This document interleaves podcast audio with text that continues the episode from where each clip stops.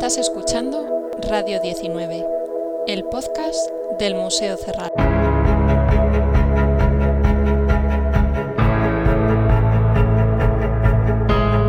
Bienvenidos amigos a un nuevo capítulo de Radio 19, el podcast del Museo Cerralbo. Aquí estamos otra vez y en esta ocasión hablaremos de música. ¿Música en el Palacio Cerralbo? Sí, música en el pasado y en el presente.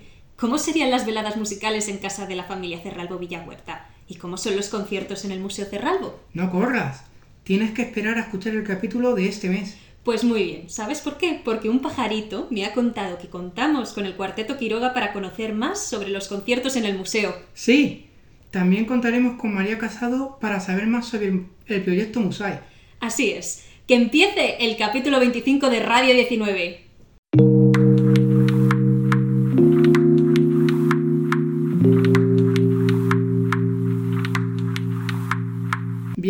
A, un- a una nueva temporada de conciertos en el Museo Cerralbo. Cuéntanos, Ana, ¿qué conciertos hay ahora en el Museo Cerralbo? Pues mira, Javi, la verdad es que el museo tiene bastantes conciertos. Este verano tuvimos Patio Independiente, en el cual recibimos a dos bandas de folk americana, que son Tangerine Flavor y Lubac. Hace poco acabamos de cerrar el ciclo a las 20.00, en el que nos han acompañado el grupo Resultones y también el grupo Sangre de Muérdago. Y no podemos olvidarnos tampoco de Musa. Y finalmente también tenemos que hablar de los conciertos de Navidad que van a tener lugar en nuestro salón de baile de la mano del Cuarteto Quiroga, que dentro de poco nos van a visitar, van a estar aquí con nosotros. ¡Qué guay! Aunque en la época de la familia Cerralbo Villahuerta tampoco se quedaban atrás. Así es, pero ¿cómo eran estas veladas musicales decimonónicas? Para saberlo, debemos leer primero a Mesonero Romanos, cronista de la vida madrileña del siglo XIX. Él nos cuenta en sus artículos que en 1820 se organizaban tertulias donde varias familias se reunían para charlar o escuchar a la niña de la casa interpretar alguna pieza. ¿Y sabes qué instrumentos se tocaban en esas primeras tertulias? A principios de siglo, el pianoforte y la guitarra. Durante el reinado de Isabel II, todos los salones contaban con un piano, y era costumbre tocarlo a cuatro manos a juzgar por algunas partituras. Durante la regencia de la reina María Cristina se empieza a hablar de soares para referirse a las veladas en los salones. Estas veladas no solo eran tertulias, sino que también eran bailes. Llegan a España bailes de importación extranjera, como van a ser el rigodón, la mazurca o el galop. ¡Ah, y el galop! ¿Sabes qué está representado en el museo? En el techo del salón de baile, obra de Máximo Juderías Caballero. Aparece pintado en dos ocasiones el marqués de Cerralbo, vestido con levita roja. En una de ellas aparece bailando el galop, que consiste en unos saltos a imitación de los caballos. Y además del galop, ¿cómo eran las veladas musicales en el Palacio Cerralbo? Siguiendo con las crónicas de la época, gracias a una de 1885, sabemos que en un baile organizado por la familia Cerralbo Villahuerta, en la vivienda de la calle Pizarro se tocaron valses y polcas.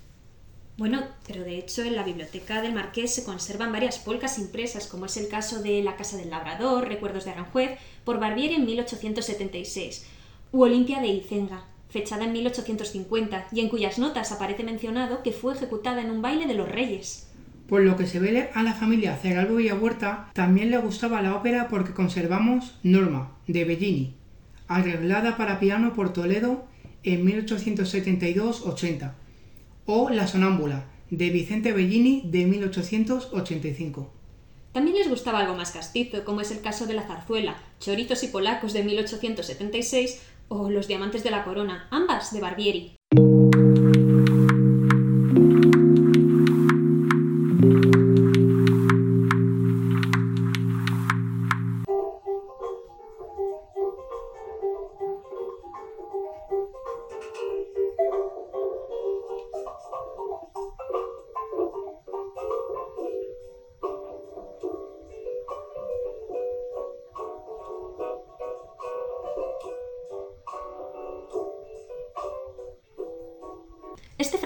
Escuchado es del proyecto Musae.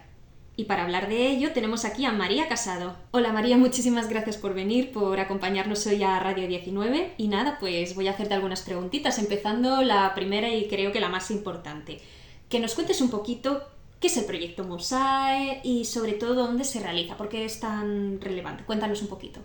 Muy buenas, soy María Casado, coordinadora del ciclo MUSAE, Música en los Museos Estatales. Eh, el proyecto nace hace siete ediciones eh, por iniciativa del Museo, perdón, del Ministerio de Cultura.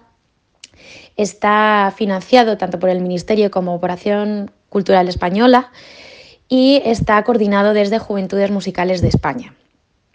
Como digo, ya llevamos siete ediciones eh, en las cuales pues, eh, se ha ido modificando, cambiando algunas características del, proyecto, como por ejemplo eh, el número de conciertos, ya que ahora mm, exactamente hay 48 conciertos por, ciclo, por año.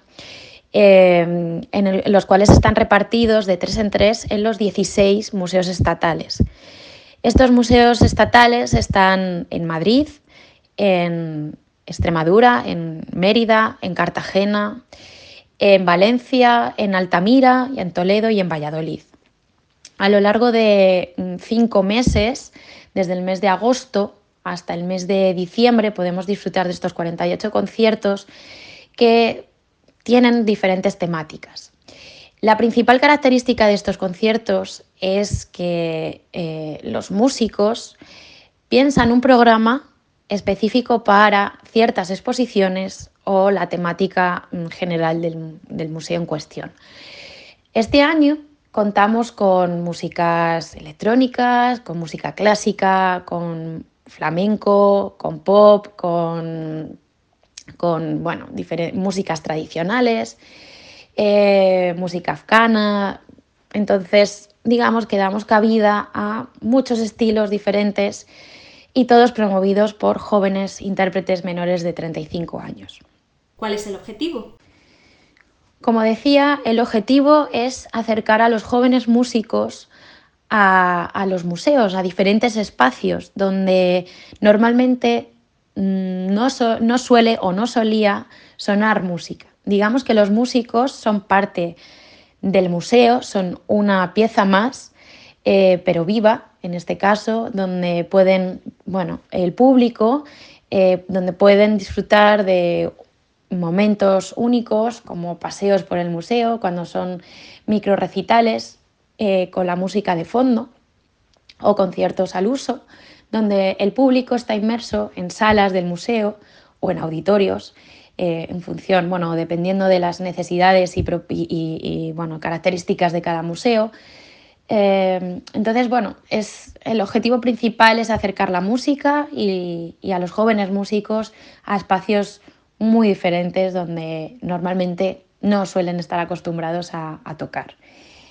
Eh, como decía, se realizan en, los 16 museos estatales que, son de titularidad eh, del Ministerio de Cultura. Estos 16 museos abarcan muchísimas temáticas, desde el Museo de América en Madrid, el Museo eh, de Cerámica en Valencia, Altamira en, Cantabria. Entonces los músicos tienen bueno, mucha variedad para poder eh, presentar diferentes proyectos eh, para diferentes museos. Es muy interesante lo que dices. Ahora bien, ¿qué es lo que les diferencia de otros conciertos que se hacen en los museos estatales? Musae es un proyecto particular, ya que, como digo, es para jóvenes músicos, eso es la principal característica, y que son programas que, eh, bueno, pensados específicamente para el museo, ellos interactúan, explican a lo largo del concierto o de los microconciertos, y eh, estos, estos eh, programas son, bueno, em, exclusivos en cada concierto y en cada museo.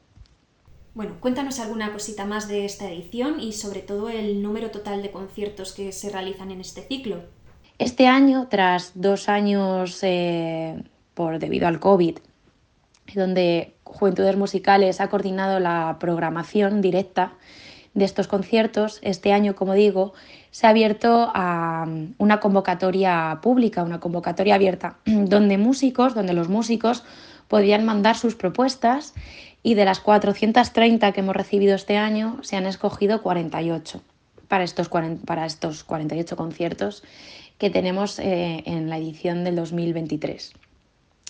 Eh, ha sido mm, todo un éxito porque, eh, bueno, después de estos años donde Juventudes se ha encargado de la coordinación artística, bueno, los músicos han recibido con muy buena acogida el que se hayan podido presentar y promover proyectos,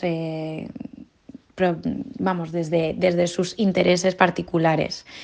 Em, bueno, decir que, es un proyecto que lo acoge muy bien tanto el público asistente eh, en los museos en cuestión y, por supuesto los músicos que, aunque no es su hábitat natural donde tocar, una sala de, no sé, en el Museo Sefardí, en mitad de, ese paseo del tránsito, o por ejemplo en mitad de una sala con, piezas eh, de India o de Afganistán, es decir, se encuentran rodeados de obras de arte y es un entorno más que propicio para, para hacer música. María, muchísimas, muchísimas gracias por estar aquí con nosotros, por hablarnos de este ciclo tan maravilloso como es Musae y por participar de, en Radio 19. Esperamos que te animes a volver muy pronto. Nada, os invito a que vengáis, estamos en mitad del, proyecto, Todavía quedan muchos conciertos por delante, pero en musae.es podéis eh, consultar los conciertos que nos quedan hasta el 27 de diciembre y esperamos poder contar con vosotros en alguna de estas experiencias musicales.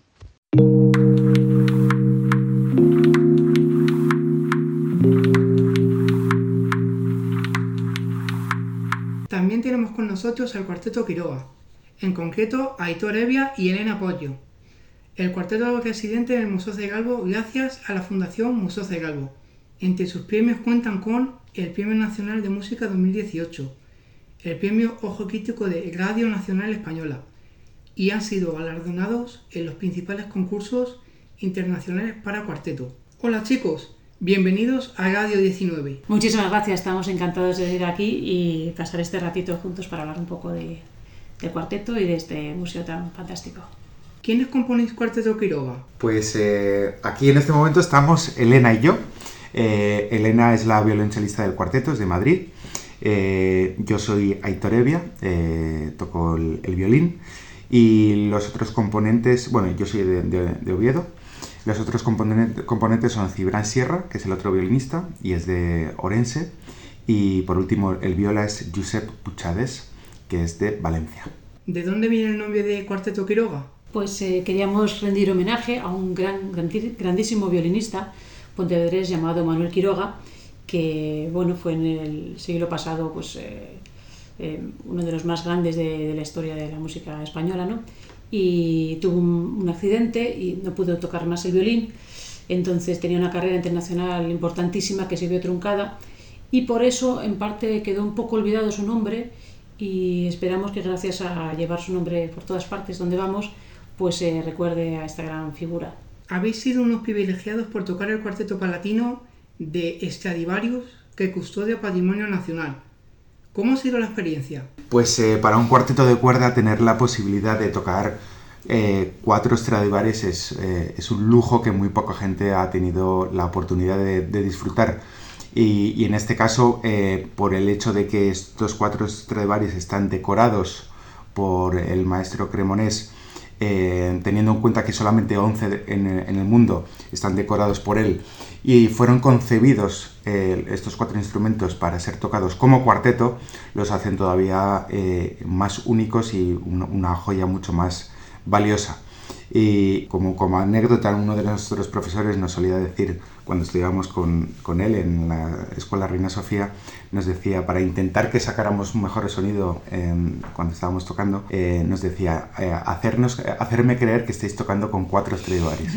Y nosotros ahí estuvimos años y años intentando reproducir ese sonido y cuando de repente tuvimos la oportunidad de tocarlos por primera vez, pensamos en nuestro, pues, en nuestro profesor y, dijimos, nos gustaría que en este momento estuviera aquí Rainer para escucharnos con cuatro Stradivarius. Y bueno, la verdad es que fue una experiencia muy gratificante y un, verdadero lujo. Sí, solamente por añadir que eh, la pena fue es que, es que esa, esa, figura de cuarteto residente ya no existe.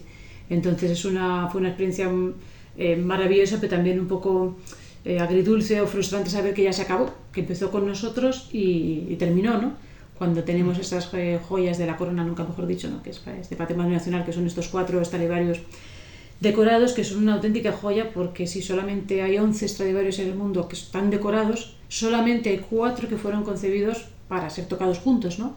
Entonces eso le da un valor ya pues absolutamente incalculable y es una pena que además de ser unas piezas artísticas, eh, quiero decir, con valor estético impresionante, porque son preciosas como están hechas, también son una herramienta para hacer música. Entonces, pues que hayan vuelto un poco a estar en las vitrinas y se las saquen, no sé una vez o dos veces al año para ser tocadas, es una lástima. Y recalcar que cuando estábamos nosotros como cuarteto de residencia, la, idea nos pareció pues eh, tan, tan adecuada y tan necesaria de ofrecer conciertos públicos, además de los que había ya institucionales, de manera que cualquier persona, aunque era difícil conseguir las entradas porque volaban, pero podía comprarse una entrada y escuchar en directo y de cerca esas maravillas que decía Hitorno, que son los Stradivarius.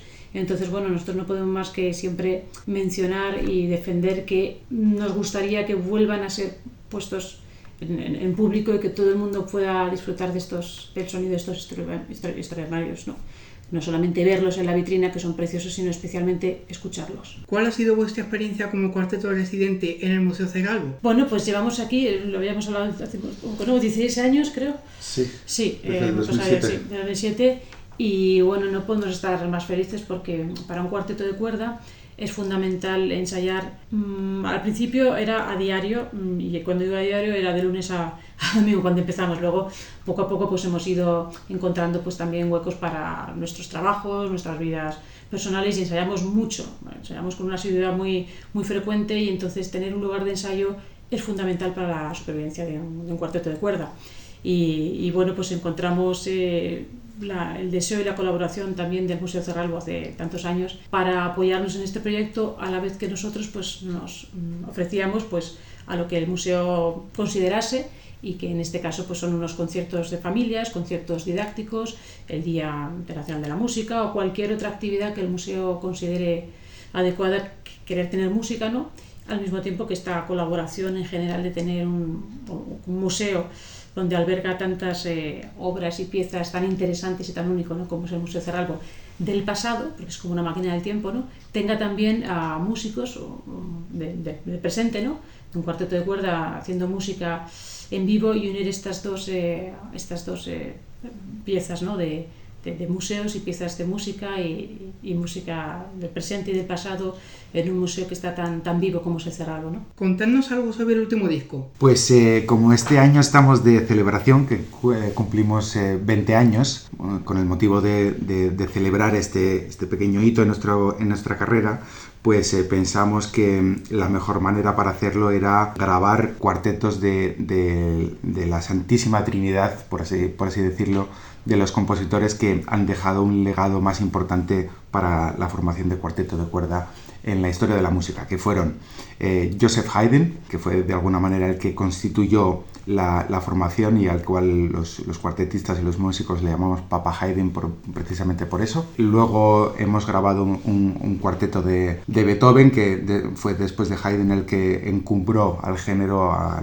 las cimas más altas y cuya sombra se perpetuó durante el romanticismo hasta el siglo XX. Mm, los compositores tenían mucho respeto y, mm, por escribir cuartetos precisamente por eso, ¿no? por la, eh, la inmensidad de los cuartetos que compuso. Y luego para cerrar esta Santísima Trinidad, pues eh, no podía faltar eh, un cuarteto del compositor húngaro Bela.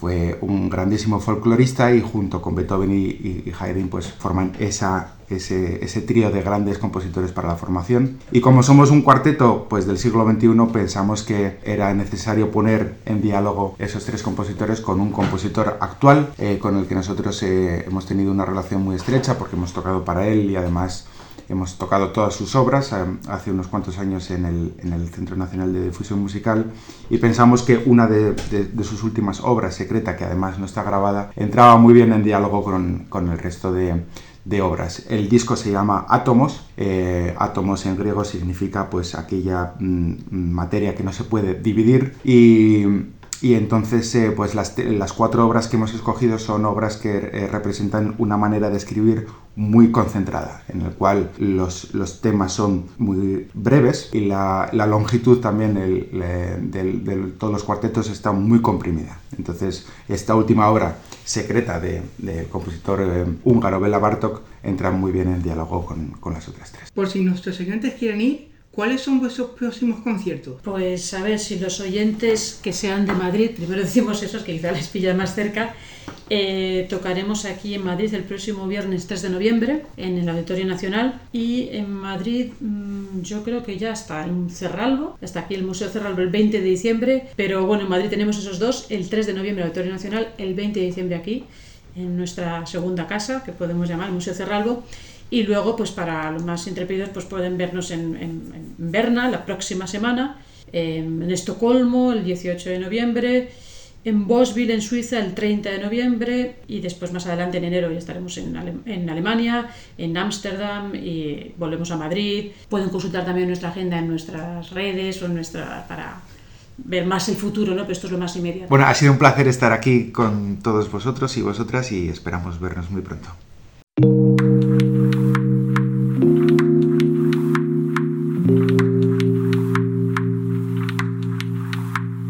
Si os gusta la música, en Spotify hemos creado ocho listas de reproducción para que las escuches mientras visitas el museo. Estas son zarzuelas animadas. Toreros, bandoleros y cigarreras. Te voy a hacer bailar toda la noche. La radio de Amelia. Acordes lejanos. Cegalbo Fest. Neoclassical. A las 20.00. Anímate a escucharlas. Hasta aquí nuestro capítulo de hoy. Nos vemos en el próximo capítulo. ¡Adiós!